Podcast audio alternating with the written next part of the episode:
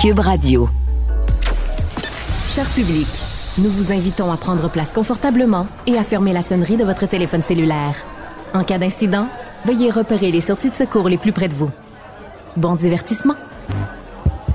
Un, deux, un, deux. OK, c'est bon, on peut y aller. Sophie Durocher. Elle met en scène les arts, la culture et la société pour vous offrir la meilleure représentation radio. Sophie Durocher. Tout un spectacle radiophonique. Bonjour tout le monde, j'espère que vous allez bien. J'espère que en fin de semaine, ben, vous avez célébré la fête des mères si vous aimez la fête des mères. Si vous aimez pas ça ou que vous avez un problème avec la fête des mères, j'espère que vous avez quand même passé une excellente fin de semaine. En tout cas, quelqu'un qui a passé une bonne fin de semaine, c'est Andréane Amalette, auteure-compositrice, interprète, qui a été sacrée, oui, oui, sacrée hier soir sur les ondes de TVA. Rien de moins que reine de la jungle, puisque c'est elle qui a gagné l'émission Sortez-moi d'ici. Elle est au bout de la ligne. Bonjour, Andréane. Allô, quel titre quand même? Mais oui. Quand tu as commencé dans le domaine du show business, pensais-tu un jour que tu aurais une couronne dans le plein milieu des, des, des, je sais pas, des, des, quels genres d'arbres, je sais pas, des palmiers, en plein milieu des ah. palmiers au Costa Rica et que tu serais sacrée reine de la jungle? Mon Dieu, non, la vie est surprenante. euh, le principe de l'émission, c'est de prendre euh, des personnalités publiques connues, euh, mm-hmm. de les sortir de leur zone de confort et de les priver de sommeil, de les priver de nourriture, de leur faire confronter les peurs. Entre ces trois choses-là, qu'est-ce qui a été le plus difficile pour toi? Oh mon Dieu, assurément la nourriture. Moi, c'est ma, ma plus grande peur là-bas. J'ai vraiment pas dormi non plus, mais c'était surtout la bouffe. Euh, au niveau des phobies en tant que telles, j'ai pas peur des bébites ou des routeurs ou des serpents ou quoi que ce soit. C'était vraiment la peur d'avoir faim. Euh, moi, je suis non fonctionnelle quand je mange pas. J'ai ma sacoche est remplie de bartendes. fait que euh, ouais, j'avais peur de pas être au maximum de mes capacités puis de, tomber d'un pomme là. Mais à un moment donné, je me souviens plus trop à quel euh, épisode, tu vraiment tu, tu, le verbalises, tu dis moi je suis mm-hmm. vraiment pas bien. Puis dans notre salon, on s'inquiétait pour toi. Pourtant euh, tu, tu, pouvais peut-être paraître comme étant plus fragile à ce niveau-là.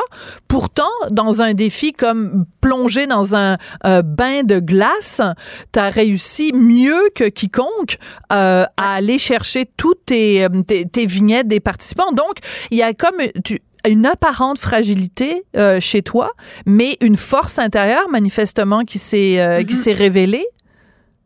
Ben, tu vois, moi, ça m'a surpris. Euh, oui? Je savais pas que j'avais l'air fragile.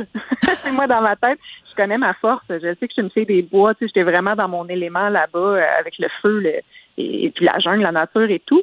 Euh, mais on m'en parle beaucoup. On me parle beaucoup justement de les gens pensaient pas du tout que j'allais me rendre jusqu'à la fin. Fait est-ce que c'est dû au montage ou je dégage peut-être quelque chose que je pensais pas? Mais euh, très contente d'avoir été plus underdog un peu, tu sais, puis d'avoir surpris les gens à la toute fin moi, j'avais une mission quand même là-bas, puis euh, j'avais vraiment le goût de ramener ce 100 000-là. Fait que j'ai paru probablement très compétitive, ce qui est peut-être pas dans ma nature normalement, mais c'était vraiment important pour moi. Voilà. Alors donc le 100 000 remis donc euh, au regroupement des maisons pour femmes victimes de violences conjugales. Plus tard dans l'émission, je vais parler à quelqu'un du regroupement qui va pouvoir nous dire euh, ben, qu'est-ce qu'ils vont faire, ce qu'ils vont faire avec cet argent-là. Mais restons un peu quand même sur euh, les différents défis de Sortez-moi d'ici. Jean-Philippe Dion, dans la cérémonie de remise des prix, a résumé ton parcours. On va en écouter un petit extrait. La force tranquille. T'es arrivé dans l'aventure par la porte du garde-robe de la maison abandonnée. Ton chemin t'a mené vers un camp où vivait déjà un groupe uni, mais t'as vite su faire ta place au point où c'est devenu ton chez toi. Ouais. C'est ici, la maison. Je pas m'en aller. À coup de chansons autour du feu, de jeux d'échecs gossés dans le bois, puis de gogoons faites maison. Andréane, on a tout de suite su que t'allais être dangereuse à Sortez-moi d'ici. T'avais jamais peur de rien. Alors, dit, on a tout de suite su que t'allais être dangereuse. Qu'est-ce que tu penses qu'il voulait dire, Jean-Philippe Dion, quand il a dit ça? Je pense que c'est le fait justement que j'avais peur de rien. à chaque fois, j'ai tellement fait de défis d'élimination, j'étais tout le temps mauvaise. Puis à chaque fois qu'ils me mettaient un scaphandre de coquerelle sur la tête, je bronchais pas, pas en tout. J'étais assez inébranlable dans les défis. Fait que je pense que c'est ça qui l'a fait. Alors ça, c'est quelque chose aussi que les gens ont beaucoup noté sur les médias sociaux. Euh, le fait que oui, bien sûr, tu t'es retrouvé souvent avec Nathalie, d'ailleurs, elle aussi dans les mhm. défis d'élimination. Par contre, quand il y avait des défis, comme par exemple, euh, ben, je sais, enfin, différentes mises en danger, là, on t'a moins souvent vu. Est-ce que c'est justement parce qu'il savait de toute façon, à peur de rien, ça donne rien de l'envoyer en haut d'une falaise parce que elle va pas avoir peur de se pitcher en bas d'un Même sauter en bas d'un hélicoptère ou quoi ou qu'est-ce, est-ce que c'est pour ça? Je, pense que oui, c'est sûr que ma peur de manquer de bouffe, c'est pas aussi euh, flamboyant que la peur des hauteurs, tu sais. mon plus grand défi, moi, c'était tout ce qui était en lien avec le camp. Fait que je pense que oui, juste pour les, bienfaits du show télé, c'était bien plus drôle de voir les autres aller euh, dépasser. Puis vu que ça comptait juste pour des étoiles et pas nécessairement en lien avec l'élimination, ben euh, au final, c'est ça, c'était moins grave si j'en faisais moins. Mais je pense que vu que je me suis rendue jusqu'en finale, j'ai pas calculé, mais je pense en bout de ligne, j'en ai fait autant, autant que les autres. Là. Ouais, c'est sûr. C'est peut-être plus au début qu'on avait cette impression-là. Euh, le fait que, euh, justement, comme le mentionnait euh, Jean-Philippe, c'est assez impressionnant quand même. Tu te retrouves en plein milieu de la jungle où vous avez strictement rien, ou enfin c'est vraiment le, élémentaire ce que vous avez. Tu as réussi à fabriquer des gougounes avec des feuilles, des trucs. OK, moi je veux que tu m'expliques ta recette parce que mettons que je me retrouve euh, euh, sur le Mont Royal puis que ou je sais pas dans le parc de la Vérandrie puis que j'ai besoin de me fabriquer des gougounes avec des, des, des feuilles d'érable. C'est quoi cette affaire là que tu fais des gougounes avec des feuilles de palmier?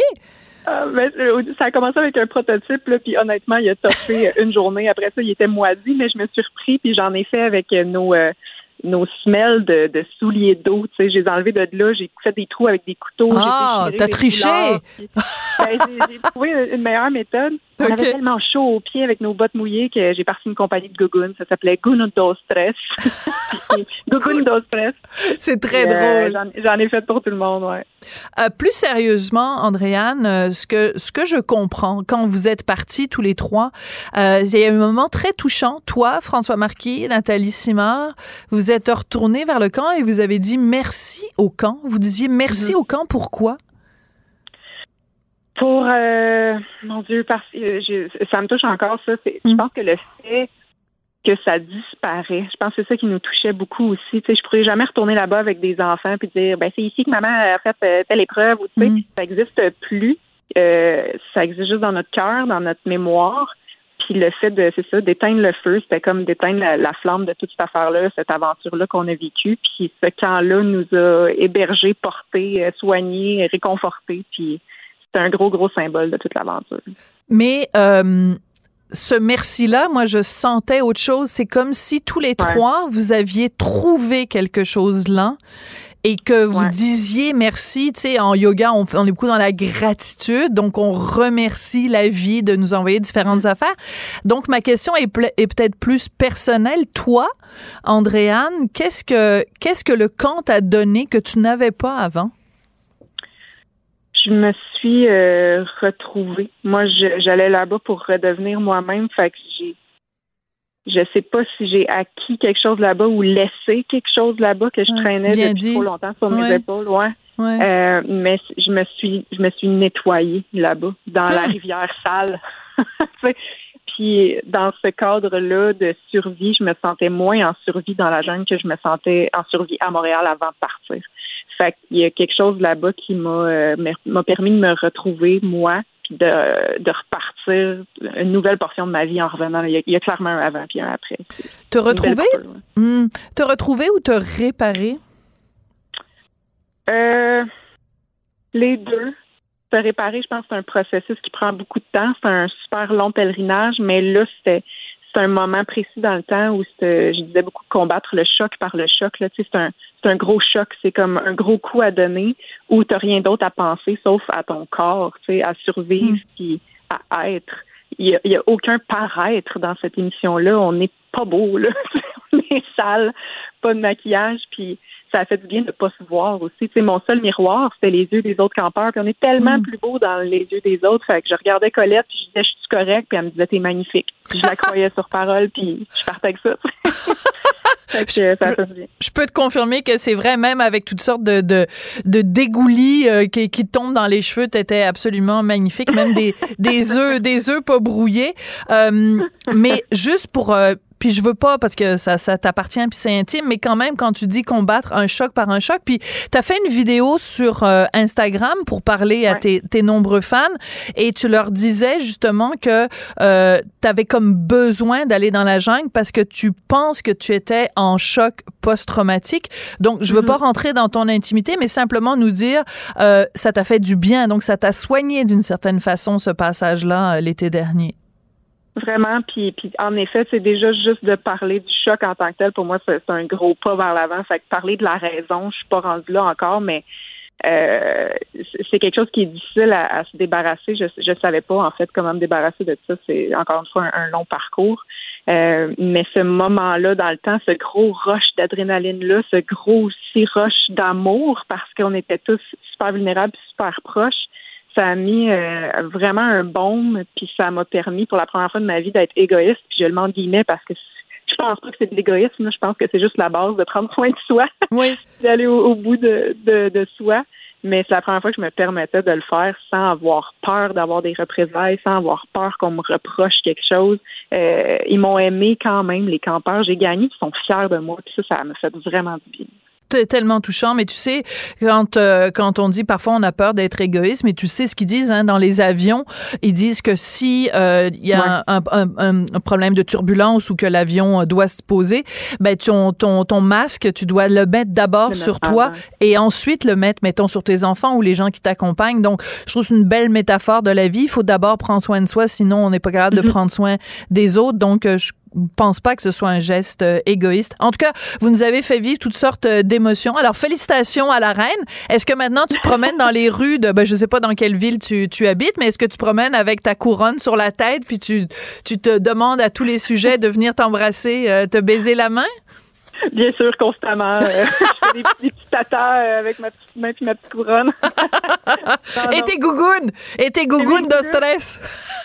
exact. Excellent. en tout cas, félicitations. Ça a été euh, vraiment euh, une très belle consécration pour toi. Et, pour les deux autres aussi, qui, même s'ils n'ont mm-hmm. pas gagné, ont gagné quelque chose. Je pense que c'est François Marquis qui dit à un moment donné, on n'a pas gagné, mais c'est pas un échec. En tout cas, c'est une très belle formulation. Merci beaucoup. Puis euh, on, a, on a très hâte de voir le suite de ta carrière. Tu es à sucré-salé cet été. Alors, bonne chance avec ça, Andréane. Ben, merci énormément. Merci pour l'entrevue. Merci, au revoir. Elle est parfois dramatique, d'autres fois satirique. Mais chose certaine, elle ne joue jamais la comédie. Sophie Durocher. Alors, vous l'avez sûrement vu, puisque c'est une émission qui est euh, très, très, très regardée. Hier soir, à l'émission Sortez-moi d'ici, c'est Andréane A. Mallette qui a remporté. Elle est donc reine de la jungle, mais vous le savez aussi, les gens qui participent à cette émission-là, c'est pour une fondation, pour une cause. Dans le cas d'Andréane, euh, le 100 000 dollars euh, euh a été remis au regroupement des maisons pour femmes victimes de violences conjugales. Et justement, j'ai au bout de la ligne Annick Brazo, qui est présidente de ce fameux regroupement. Madame Brazo, bonjour. Bonjour. Depuis quand vous, vous saviez que Andréane gagnait et que donc le regroupement était aussi gagnant? ben, en fait, on l'a su mercredi passé, là, mais euh, fallait, fallait pas le, le, le, préciser, fallait pas le dire. D'accord. Donc, ça fait seulement quelques jours que vous êtes tenu au plus grand secret. Donc, je vous demanderais de, de, me décrire un peu votre réaction quand vous aviez, quand vous avez appris ça mercredi prochain. Euh, incrédulité, euh, saut de joie, champagne. Comment, comment on réagit? Ben écoutez, c'est sûr qu'on était super contente là. On est bien fiers. Euh, euh ben de, de la prestation là, de d'Andréane de, euh, pendant l'émission, mais aussi on est bien contente qu'elle nous ait remis ce don-là qui va nous permettre de réaliser différentes choses. Euh, donc c'est ça, on était bien contente, on était fiers d'elle. Euh, son, son histoire, son parcours, on voit des beaux parallèles aussi euh, avec les femmes victimes de violences conjugales. Parfois c'est c'est parsemé d'embûches, mais c'est possible de réussir. Hmm. C'est surtout ça que les, les femmes elles doivent retenir, puis elles, elles reviennent plus fortes par la suite, puis c'est possible de se reconstruire, d'avoir une une vie après avoir vécu une, épreuve de violence. Puis je vous écoutais tout à l'heure avec Andréane parler de la métaphore du, masque dans, de d'hygiène. C'est drôle parce qu'on dit la même chose aux femmes, hein, parce qu'elles pensent à leurs enfants, elles pensent à leurs proches, à plein de gens. Puis on essaie de leur apprendre de penser à elles justement, prendre soin d'elles, penser à elles, prendre les décisions pour elles-mêmes. C'est un beau parallèle que vous avez fait, qu'on fait le même avec les femmes qu'on rencontre dans nos maisons. Donc 100 000 dollars euh, euh, remis au regroupement. D'abord, il y a combien de maisons dans le regroupement de maisons pour femmes victimes de violences conjugales à travers le Québec? Oui, notre regroupement, il, regroupe 46 maisons d'aide et d'hébergement. Euh, donc, euh, c'est ça. Et puis, le, le, le fonds qu'on va avoir de 100 000 dans le fond, à quoi il va servir? Il va permettre de, nous, de faire de la sensibilisation euh, auprès des femmes, auprès des proches et du grand public, des partenaires. Parce que en fait, toutes les maisons d'hébergement, c'est elles qui, qui, sont au front 24-7 pour recevoir les femmes, les rencontrer, les aider, que ce soit au téléphone, en personne, que ce soit à l'hébergement. Euh, bon, par les médias sociaux, on communique avec les femmes pour leur donner des services. Et puis, euh, ben, faut, faut toujours bien que des, les femmes soient au courant de nos services, justement, puis qu'on existe. Puis on c'est toujours drôle, hein, parce qu'on pense, même si on a beaucoup parlé de nous dans les médias sociaux dans les, dans les trois dernières années, mais il y a encore des femmes qui nous appellent pour euh, avoir des services, puis on dit, ben, je, ne savais pas que je vivais de la hein? violence conjugale, j'étais pas au courant. Donc, faut encore sensibiliser, expliquer les formes de violence, le, le décortiquer, parce que les femmes, des fois, peut-être qu'elles voient pas qu'elles sont victimes. Il faut encore continuer de faire ce travail-là. Mais aussi, il y a des femmes qui nous disent, je ne savais pas que vous existiez, je savais pas où appeler. ah oui. Donc, faut encore le faire. Faut, c'est encore nécessaire. Il y a des femmes là, qui, qui, finissent par nous par nous rencontrer puis qui disent ben je savais pas où appeler. Je, je, je c'est par hasard une amie m'en a parlé ou euh, une intervenante m'en a parlé. Mais il y a encore il y a encore du travail à faire au niveau de la sensibilisation là, aux deux niveaux, soit expliquer comme il faut c'est quoi la violence conjugale euh, parce que ça nous permet d'avoir un filet de sécurité là pour les femmes et les enfants, mais aussi de, d'expliquer les ressources, comment communiquer avec nous, comment entrer en contact si elles ont besoin d'aide. time. Je comprends. Mais j'ai eu une réaction de surprise tout à l'heure parce que c'est difficile d'imaginer qu'il y a encore des femmes qui ne savent pas que cette ressource-là existe. Donc, c'est d'autant plus important de, de, de, prendre en effet ce montant-là, puis de faire, de multiplier les entrevues comme celles qu'on fait en ce moment pour que toutes les femmes au Québec sachent que ces ressources-là sont, sont disponibles. J'imagine, par contre, Madame Brazo, euh, vous nous parlez de 46 maisons. Le Québec, c'est grand, il y a 8 millions d'habitants. Euh, combien il en faudrait en plus des maisons comme, la, comme euh, celle dans votre regroupement? Mais en fait, euh, il y a à peu près 100, maisons au Québec. Là. Membre de notre groupement, il y en a 46. Oui. D'accord. Bon, mettons qu'il y en a une centaine, donc en effet.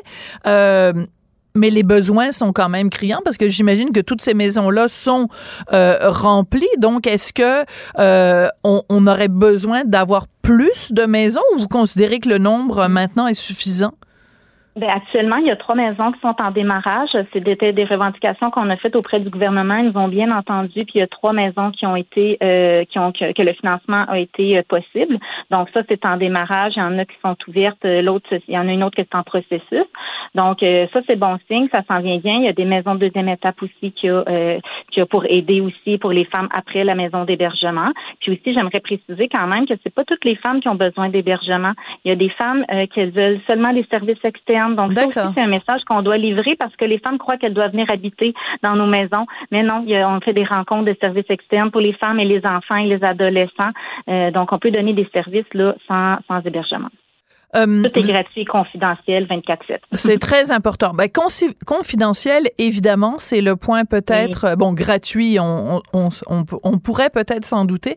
Le fait que ce soit confidentiel, c'est évidemment extrêmement important parce que quand on est victime de violence conjugale, la peur, évidemment, c'est que euh, le conjoint violent nous retrouve, nous retrace et, mm-hmm. et nous fasse mal à nouveau. Donc ça, c'est très important de le mentionner.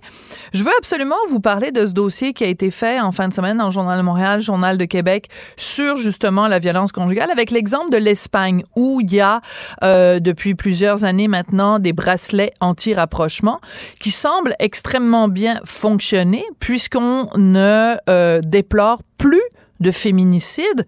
À quand l'absence de féminicide au Québec? Euh, ben, je pense qu'on s'en va dans la bonne voie. Oui. Euh, et on met plusieurs mesures en branle. Il y, a, différentes choses. Les bracelets, vous savez que, que c'est arrivé pour nous oui. aussi. Euh, donc là, euh, entre autres en Espagne, le, le, protocole de service de géolocalisation avec les téléphones cellulaires. Fait que je sais que Québec se questionne aussi, sont à l'étude de différents programmes pour voir. Fait que le plus de mesures qu'on va pouvoir mettre pour les femmes, pour les aider, euh, le moins qu'il y aura de féminicide, là, le plus de sensibilisation aussi qu'on va continuer de faire. Les femmes vont pouvoir détecter qu'elles sont victimes. Plus qu'on va faire connaître les maisons, elles vont pouvoir quitter. Donc, c'est un tout. Hein. C'est, vraiment toutes sortes de mesures qui sont en place. Mais dans les dernières années, il y a beaucoup de choses qui ont débloqué. Maintenant, c'est de tout ficeler ça, de, de, le mettre tout ensemble, puis de, de tout l'utiliser, puis s'assurer que ça soit tout cohérent. Mais c'est sur la bonne voie. Les policiers dédiés, comme il y a en Espagne, ça, c'est euh, une chose qui pourrait aider ben, je pense que oui, il y a différentes initiatives là dans les services de police à travers le Québec où il y a des soit des équipes d'enquêteurs qui sont spécialisées en violence conjugale, soit des équipes de policiers. C'est sûr que eux, écoutez, ils ont, ils ont, 2167 policiers dédiés qui appellent des anges gardiens, policiers protecteurs.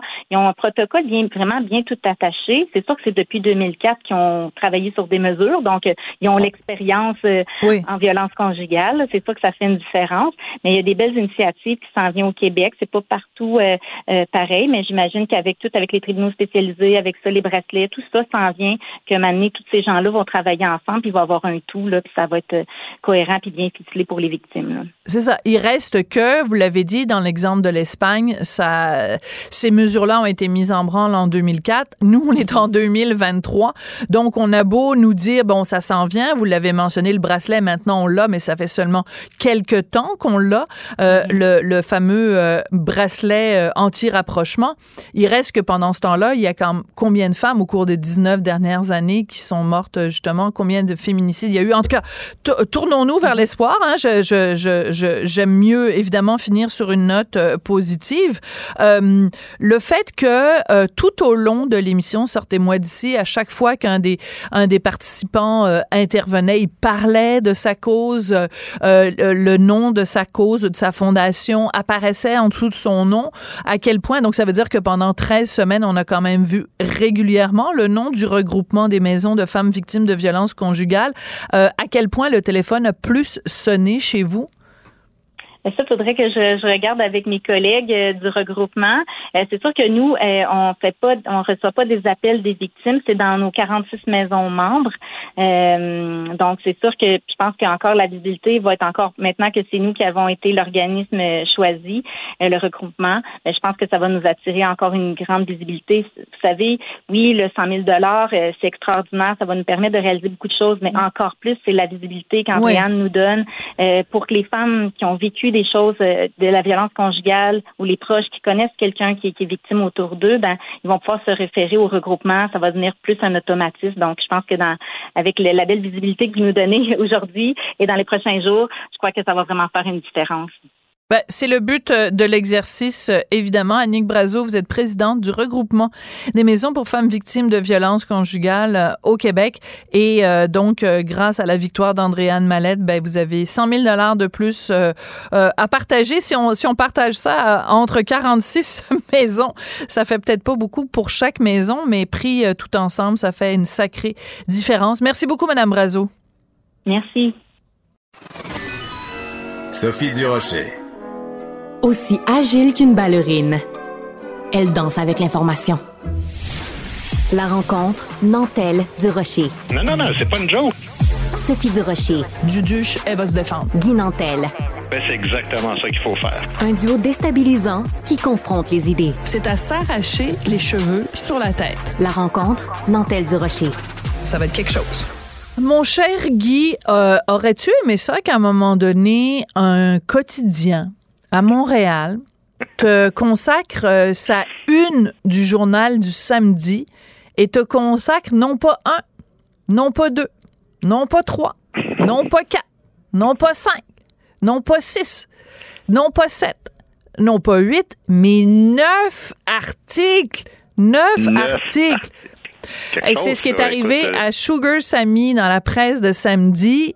Trop, comme pas assez de quoi rendre jaloux un autre humoriste social politique québécois, mais comme on dit, le journal fédéraliste a le droit de faire ce qu'il veut. Après tout, euh, c'est encore euh, Power Corp qui assure les régimes de pension des employés. Euh, ceci dit, ceci, on n'a pas eu droit seulement à la promotion de Sugar Sammy en tant que tel, mais aussi on a eu droit aux endroits où on peut assister à des spectacles d'humour exclusivement en anglais à Montréal parce que ces personnes-là ne trouvent pas beaucoup d'endroits où sortir puis il fallait les plaindre dans l'article. On a eu droit aussi aux autres artistes qui ont le talent de faire de l'humour bilingue au Québec, à la promotion d'une série de commerces fréquentés par Sugar où on se fait dire bonjour aïe en rentrant, et surtout un article qui nous rappelle euh, qu'on fait évidemment pas encore assez d'efforts envers la diversité à la télé québécoise. Ah Et le pire, c'est qu'on dit qu'on a le devoir de représenter le Québec dans sa réalité actuelle, alors que dans les faits, c'est le Montréal dans sa réalité actuelle qu'on souhaite toujours faire, euh, dont on souhaite toujours faire la promotion, et non l'ensemble du Québec des régions qui lui demeure blanc et francophone à plus de 90 dois-je le rappeler, mais Oui, qui mais passe il toujours pour une gang de demeurés. Tu sais. Oui, oui, il s'entorche complètement du Québec profond. Il s'entorche, c'est pas ça. Là. Le fait que les gens en Beauce se reconnaissent pas dans la télé euh, très montréalo-centriste, ça, ça c'est pas une préoccupation pour euh, le journal La Presse. Mais que, euh, en tout cas, bon, bref. Euh, mais c'est que on a le droit aussi, si je peux euh, me permettre, à euh, son, son, une, une certaine complaisance en fait, euh, parce que c'est pas, ils font pas juste lui donner la parole, c'est qu'ils vont lui donnent la parole en lui déroulant le tapis rouge. C'est hallucinant. Écoute, ce que je trouve le plus fantastique pour vrai, là, euh, puis là, c'est sûr, je suis en conflit d'intérêt dans ce que je vais dire, mais je vais quand même le dire.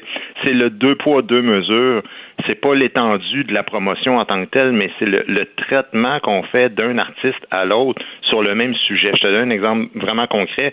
Euh, Écoute, au moins dix fois plutôt qu'une, je me suis fait ramasser par le journal La Presse sur le fait que moi, je dis que quand on est vraiment inclusif, on a le devoir de se moquer de tout le monde en humour. Puis j'ai été traité chaque fois, comme un, un sans-cœur puis un insensible euh, qui prend pas en considération la souffrance de certaines communautés dans mon humour et tout ça. Euh, mais même si, soit dit en passant, dans, dans la réalité, je me moque plus souvent des Québécois de souche que de toutes les communautés euh, euh, qui sont pas Québécois de souche additionnées ensemble. Mais bon, dans le cas de Sugar Sammy, c'est différent. Dans ce dossier euh, spécial-là, on commence avec la question crois-tu qu'on peut rire de tout? À cette question-là, évidemment, Sugar Sammy répond oui. Et là, le commentaire du journaliste qui dit cette assurance que l'on peut tourner tout en dérision explique pourquoi ces blagues politiquement incorrectes provoquent une hilarité libératrice. Et après ça, il y a un article de Marc Cassivi encore une fois sur Sugar Sammy, qui s'intitule Qui aime bien châtie bien. Et là, il lui s'adresse à Sugar Sammy en disant qu'il devrait aller beaucoup plus loin dans ses blagues anti-québécois parce que tu sais, c'est juste des blagues après tout. Maintenant, Marc Cassivi sur moi par le passé. Guy Nantel est un gourou autoproclamé de la mononquitude qui donne dans la provocation facile, soufflant sur les braises avec enthousiasme, un discours qui rappelle celui d'un mononcle qui se désole de ne plus pouvoir faire de blagues grivoises et de commentaires déplacés. En clair, là, la provocation pour la presse, c'est une voix à sens unique. Quand ça vient de, quelqu'un d'une minorité qui le fait sa majorité, c'est un génie. Mais quand c'est le contraire, t'es un salaud. tu sais. Alors, c'est très drôle parce que Marc Cassivi, donc, a fait une entrevue avec euh, Sugar Sammy et à un moment donné, il dit Marc Cassivi ose écrire, il faudrait que je retrouve la formulation exacte, mais euh, la, la loi 21 est le nationalisme poussé par euh, des commentateurs et des médias, mais je veux dire, il y a une raison pour laquelle elle existe, la loi 21. Les Québécois sont, ont décidé collectivement de se doter de cette loi-là. C'est pas les chroniqueurs du Journal de Montréal puis Mathieu Bock-Côté qui, qui ont fait une ligue pour que mettre euh, pression sur François Legault pour qu'il adapte la loi 21. C'est quoi cette affaire-là? Comme si c'était juste des, des nationaleux à, à bas brun qui voulaient la loi 21. Ben écoute, il y a eu deux sondages consécutifs qui ont confirmé 74 et 75% des Québécois, donc il y a un consensus euh, par rapport à la loi 21, mais encore une fois, c'est toujours présenté comme une gang d'attardés mentaux euh, qui veulent juste se replier sur eux autres. Puis, tu sais, par rapport à, Sugar Sammy, euh, moi, évidemment, ce qu'il fait, euh, ce qu'il veut en show, moi, je le trouve bien bon, Sugar Sammy, puis je, je m'attarde jamais trop à ce qu'il fait en spectacle. Mais ce qu'il dit en entrevue, ça, tu en parles toi-même dans ton article ce matin, je trouve ça un peu plus dérangeant. L'idée que il voit, tu sais, il considère qu'il y a une menace par rapport aux Français, mais ça vient pas vraiment ni des Anglais, ni du fait que les immigrants veulent pas apprendre. Ça qu'on on, on, sait pas trop à quoi il fait allusion au, jeu. C'est non seulement ça, mais, mais la pire affaire, c'est justement dans cet article de Marc Cassivi, il raconte à un moment donné que dans tous les humoristes québécois qui ont percé en France, il y en a seulement trois il y a Rousseau, Cavana et lui. Mais ben oui, Rousseau. Ça, il dit c'est parce que, il dit la raison, il dit c'est pas, c'est pas parce que je parle français, il dit c'est parce que les trois, on est capable de parler anglais. Non, mais Rousseau, Stéphane Rousseau a du succès en France parce qu'il parle anglais. C'est l'affaire la plus absurde que j'ai entendue. C'est incroyable. Puis, premièrement, il devrait tenir compte aussi qu'il y a des gens qui sont passés avant ces trois-là, entre autres Jean Lapointe, puis euh, Michel Courtemanche, qui a probablement eu le, plus grand succès de l'histoire euh, d'un Québécois en humour en France.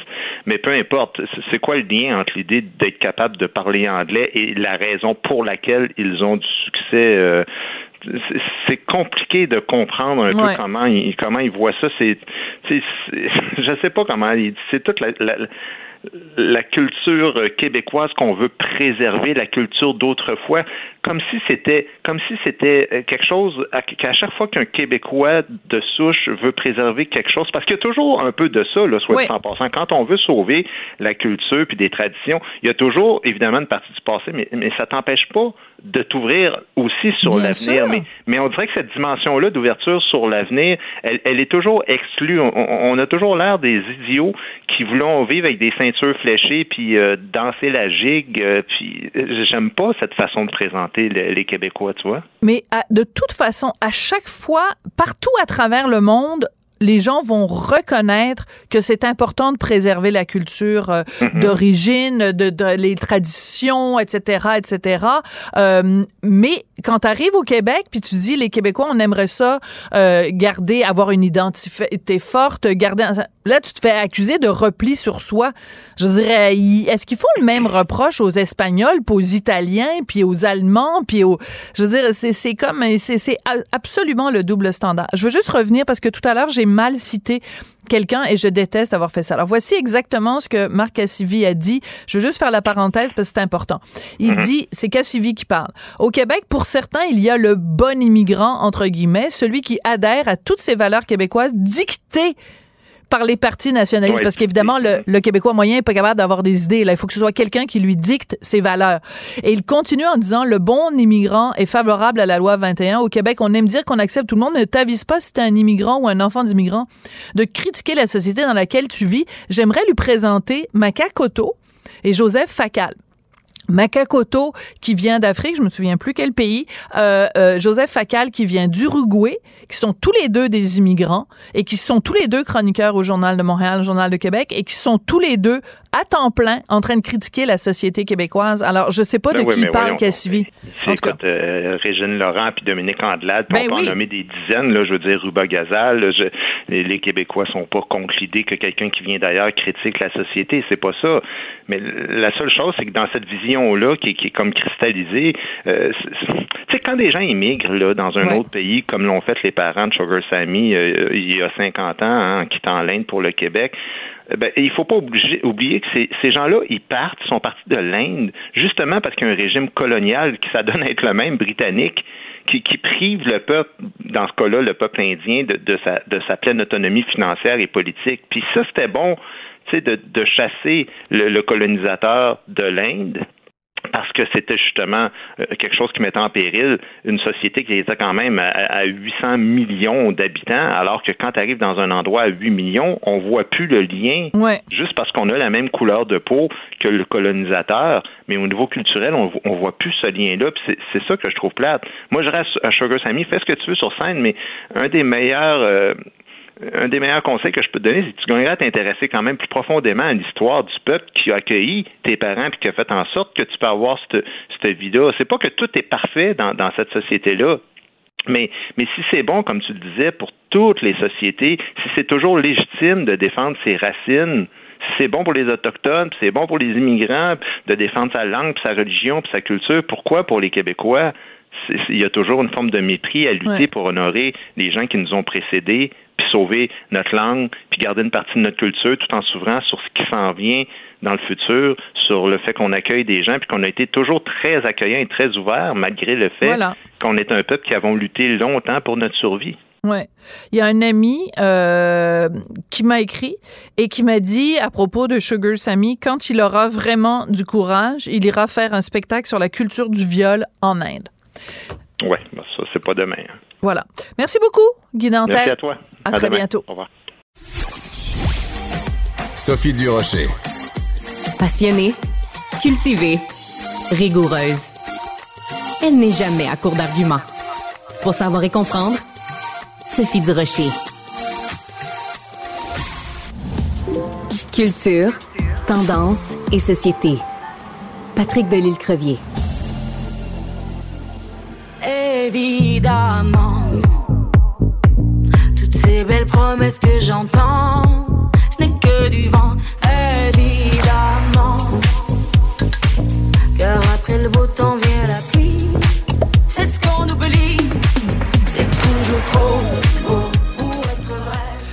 on peut dire qu'elle a le sens du rythme, euh, celle qui dont le nom d'artiste est La Zara. Elle est québécoise, elle a une double culture québécoise et marocaine et elle participait, elle représentait la France à la finale du concours européen Eurovision. C'est pas elle qui a gagné, mais ça a créé toute une controverse. On va en parler avec Patrick Delisle-Crevier qui est journaliste culturel au 7 jours. Bonjour Patrick. Bonjour Sophie, ça va bien? Très bien, merci. Patrick, euh, dis-moi donc euh, toute une. Bon, d'abord, on va commencer à parler par parler de sa performance à elle. Euh, moi, c'est une chanson que j'adore. Je trouve ça super bon, évidemment. C'était assez spectaculaire, d'ailleurs. Lazara montée sur une espèce de, de tour Eiffel. Qu'est-ce que tu as pensé de sa prestation, d'abord? J'ai trouvé que c'était spectaculaire, mais je trouvais que la chanson n'était pas assez solide pour un Ah tel ouais? concours. Ah bon? Ouais, moi, la chanson, tu vois, quand j'ai entendu la chanson, moi, je trouve que visuellement parlant, euh, cette espèce de clin d'œil à la Tour Eiffel, le costume et tout, euh, j'ai trouvé ça magnifique. Mais la chanson, moi, tu vois, euh, je la trouve euh, un petit peu ordinaire, pas, pas, pas plus de saveur qu'il faut. Je considère que j'aime beaucoup plus le- la chanson que de, celle qui a gagné, Tattoo, qui est de Lorraine, la suédoise. J'aime beaucoup plus cette chanson-là, qui est beaucoup plus, à mon avis, rythmée, euh, qui est qui est plus accrocheuse. Et c'est surprenant parce que moi, j'ai suivi un peu le parcours de Lazara et elle était pressentie au moins dans le top 3. Et finalement, elle il faut dire, elle, est en, elle a fini en 16e position. Donc, euh, on va parler plus de la polémique, bien sûr, mais le ceci explique peut-être le cela. Peut-être qu'elle a s'est dit, hey, j'ai pris le débarque, puis je suis pas contente. Ouais. Donc, euh, toi, t'en as pensé quoi? D'abord, Sophie, est-ce que selon toi, est-ce vraiment un doigt d'honneur ou c'en Bon. est pas un ou c'est un demi-doigt d'honneur? Qu'est-ce que t'en penses? Ben d'abord, on va expliquer un petit peu euh, c'est quoi la controverse. Donc, euh, au moment où euh, les juges donnent euh, le, le pointage et où elle apprend donc qu'elle est euh, 16e, elle fait un geste de la main. Donc, on est à la radio, alors je vais essayer de, de l'expliquer. Euh, en fait, elle a euh, le majeur soulevé mais il est comme et puis le reste de sa main est refermé. Mais donc alors c'est par en bas. C'est comme un fuck you par en bas. Et après elle relève la main vers le haut. Donc ça a tous les airs d'un doigt d'honneur. Bon. L'explication que nar- narquois. pardon? Avec un petit sourire narquois aussi. Oui, avec un petit air de, de fendant. Et euh, en entrevue après, puis elle peut sur Instagram, enfin, sur ses différents médias sociaux, elle a dit non, non, non, c'était pas ça pantoute. Euh, euh, au, au Maroc, c'est un geste pour marquer notre euh, déception, puis ça ressemble à... C'est le mot pour euh, dire un pet. Bon. Ouais. Ouais, je veux dire, hein, c'est- la façon marocaine de dire fuck you, c'est la façon marocaine de dire euh, doigt d'honneur. Donc, euh, je veux dire, euh, c'est quand même, même que ce soit la façon marocaine ou la façon japonaise ou la façon javanaise, c'est un doigt d'honneur pareil. Elle appelle ça un taz. Elle a Ouais. dit que c'est un dérivé du mot pet en arabe, qui est un geste populaire signifiant le refus ou l'exaspération. Donc, Ben. en quelque part, quand tu refuses, tu es exaspéré, tu vides ton doigt à l'envers. C'est effectivement, en bon français, un fuck you. Allez vous faire foutre. Exactement. On pense la même chose, je pense. Ben, c'est-à-dire qu'en fait, elle a beau jouer sur les mots, quand tu, tu regardes dans les faits, c'est, un doigt d'honneur qui ne porte pas son nom, là. Je veux dire, elle l'a beau l'expliquer de toutes sortes euh, de façons. Et euh, ça, ça, parce que je l'ai vu différentes entrevues qu'elle a données, et a vraiment l'air de ramer, a vraiment l'air de, de, oh my, mon Dieu, qu'est-ce que j'ai fait là et tout. Et c'est surtout que la, façon dont elle le fait, la façon dont elle... C'est, ça manque de classe en tabarouette. Parce qu'il y a, il y a une chose que les gens n'aiment pas, c'est les mauvais perdants. Si tu perds avec grâce, les gens vont t'envoyer une vague d'amour. Si t'es un mauvais perdant, là, les gens aiment pas ça. Puis avec raison, les Français étaient pas contents qu'elle ait réagi de cette façon-là. Non, puis il faut aussi dire, Sophie, que dans les dernières semaines, euh, Lazara oui, on explique. Euh, aurait très bien pu s'appeler la diva parce qu'elle en a fait suivre plus d'un dans les entourages du concours et tout. Et d'ailleurs, euh, il faut rappeler qu'elle a annulé sa participation à un événement préliminaire qui est important euh, sous prétexte d'un problème personnel, alors que le lendemain, tout était réglé. Mais donc, ça a l'air qu'elle se plaignait de tout, de, de sa chambre d'hôtel. ça a l'air qu'elle n'est pas facile, elle était très, très, très diva dans la vie. Et donc, et ça, c'est des membres de son entourage qui, qui de, travail euh, professionnel qui, qui le mentionnent et tout, un peu partout sur les réseaux sociaux. Donc, euh, puis bon, il faut toujours prendre, le, le, prendre avec un grain de sel si on lit sur les réseaux sociaux, mais moi, je me dis tout le temps qu'il n'y a pas de fumée sans feu. Donc, peut-être qu'elle n'est pas si diva de ça, mais peut-être un petit peu diva. Et donc, peut-être a la déception, euh, peut-être qu'elle le regrette, parce que dans une autre entrevue, elle a dit complètement autre chose. Elle a dit que c'était juste un geste exprimant sa déception qui voulait dire whatever, ainsi soit-il. Donc, euh, mais ça c'est dans le, texte, ouais. Ça c'est dans le, le, texte qu'elle a publié donc euh, dans sa story euh, Instagram. Euh, c'est c'est c'est l'explication qu'elle donne, mais peu peu importe, c'est impossible. Ok, regarde, elle est elle est toute jeune, Lazara, mais quand même elle est pas folle, là. je veux dire, dans le sens, elle est pas complètement, elle vit pas dans un espèce de vacuum culturel. Elle sait fort bien mm. qu'en 2023, si tu lèves ton majeur, ça signifie une chose, ça signifie fuck you. Je veux dire, elle, joue aux innocents en disant, ah ben non, c'est pas ça. Mais je veux dire, j'essaie de trouver une explication. Quelqu'un qui saurait pas que quand tu montes ton majeur devant des millions de gens qui t'écoutent, parce que c'est extrêmement écouté. Ici au Québec, on, on, on, ça nous intéresse pas parce que c'est l'Eurovision, on s'en fout. La dernière fois qu'on s'est intéressé à l'Eurovision, c'est il y a 32 ans quand euh, Céline Dion représentait la Suisse et qu'elle l'avait, elle l'avait gagné. D'ailleurs, petite anecdote ici, quand elle est revenue. 45 ans, Sophie. 35 ans, bon voilà, merci.